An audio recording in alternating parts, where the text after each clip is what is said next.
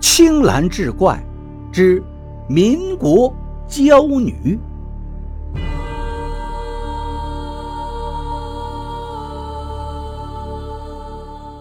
话说民国三年，滨州渔民饿死了不少，原因是每次打网下去，却难觅鱼虾踪影。没有人知道娇女是什么时候来到滨州的。就像没有人知道李大户为什么突然暴富一样。娇女在滨州老街西头第二间铺子开了一家洗衣行，她每天是一袭白衣，窈窕漂亮。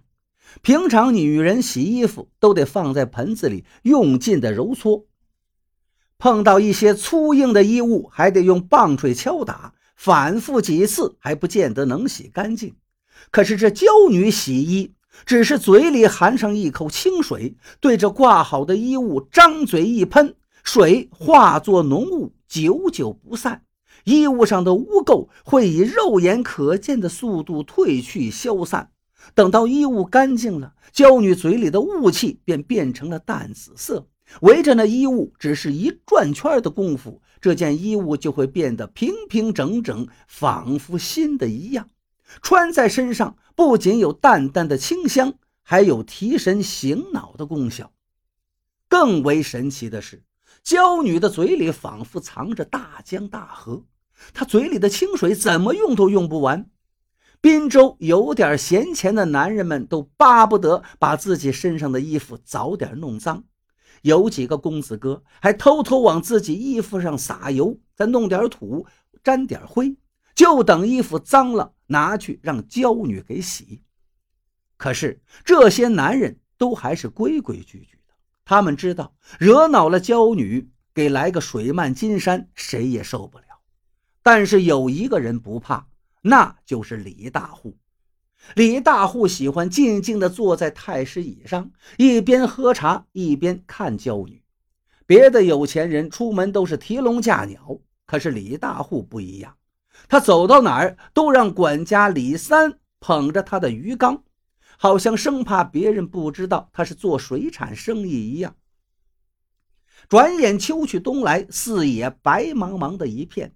李大户坐在书房，对身旁立着的弯腰驼背的管家李三说道：“怎么还不行吗？”李三回复道：“已经出到一千大洋了，可那丫头……”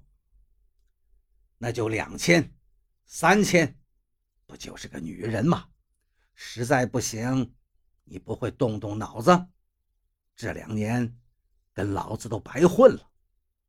李大户生硬地打断了李三的话：“无论如何，这个女人，老爷我是要定了。”说着，李大户还不忘抓起身上的裘皮大衣，狠狠地嗅了几下，一股清香顿时从脑瓜顶弥漫到脚后跟这件大衣是刚从娇女那儿洗好取回来的。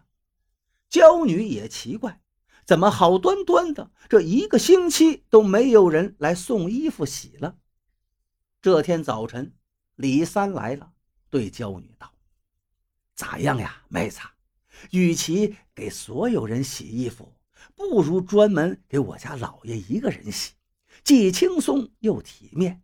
钱嘛，随你开。娇女沉吟了一下，说：“好吧，三千大洋一年，一个子儿都不能少。”李三一听，爽快的答应：“就这么说定了，明天早晨我来接人。”说完，哼着小曲儿，一步三摇的走了。看见娇女进门，李大户甭提有多高兴，滋溜一声喝干了杯中的老酒，捏斜着醉眼，伸手就揽住了娇女的纤腰。娇女也一改往日的高冷，她轻轻推开李大户的手：“老爷，都说您家的冷库很神秘，也让小女子。”见识一下可好？哦，哦有什么？本老爷的不就是宝贝儿你的吗？那几时去呀？现在就去。李大户吩咐李三备车，带着娇女一路就来到了汾河边的一个小土岗子上。只见李大户从脖子上取下一块一寸见方、漆黑的铁牌，对着一个神秘的洞穴一插，轰隆一声，那土岗子凭空裂开，一道厚重的铁门闪现出来。接着，滋溜一声，铁门洞开，一股沁入骨髓的寒意打着滚的冲了出来。李三的上下牙不停的打架，没用的东西。李大户踢了李三一脚，说道：“你不用下去了，留在上面看好门。”“好的，好的，老爷。”李三从牙缝里好不容易蹦出来这几个字，下到冷库里。饶是娇女已经有了心理准备，可还是被惊呆了。只见两千余平方的大库中堆满了大小不一的冰冻鱼虾螃蟹，足有十几万吨。娇女是热泪盈眶，她想伸手抚摸这些鱼虾，却发现自己的手突然动不了了。哈哈哈哈哈！李大户狞笑着对娇女说道：“你处心积虑的来滨州，就是要找我这个秘密仓库吧？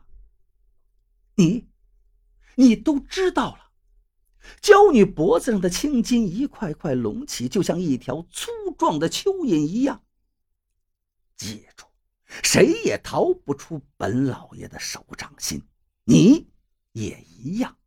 你还不知道吧？这冰冻珠是你们水族的克星，有了它，江河湖海里所有的活物就都是本老爷的。我想什么时候取就什么时候取，当然，也包括你，分河蛟龙无知的后辈。哈哈哈哈哈！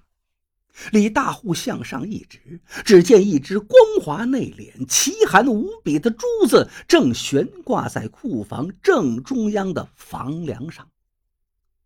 那可未必。随着话音刚落，李三。从门外走了进来，一个鹞子翻身，那冰冻珠就到了李三的手上。平时猥琐的李三竟霎时间挺直了腰背，变得英气逼人。你，你们是一伙的？李大户惊愕地看着娇女和李三说道：“多行不义必自毙。”李三义正辞严。我们就是看不惯你不给子孙后代留一点活路的做法，因而两年前我们就开始了布局。你、你们，李大户嘴唇发紫，不停地打着哆嗦。这时，从娇女的嘴里喷出了一团雾气，围着那些被冰冻的鱼虾螃蟹，已然被冻僵的这些水族，霎时间睁开眼睛，活了过来。汾河又恢复了往日的美丽和平静，可有一节，李大户像变了个人似的，经常有人看到他跪在河边，把成筐的馒头面饼倒进河里，极其虔诚。而另一个变化就是，滨州好多男人再不舍得穿自己被娇女洗过的衣服。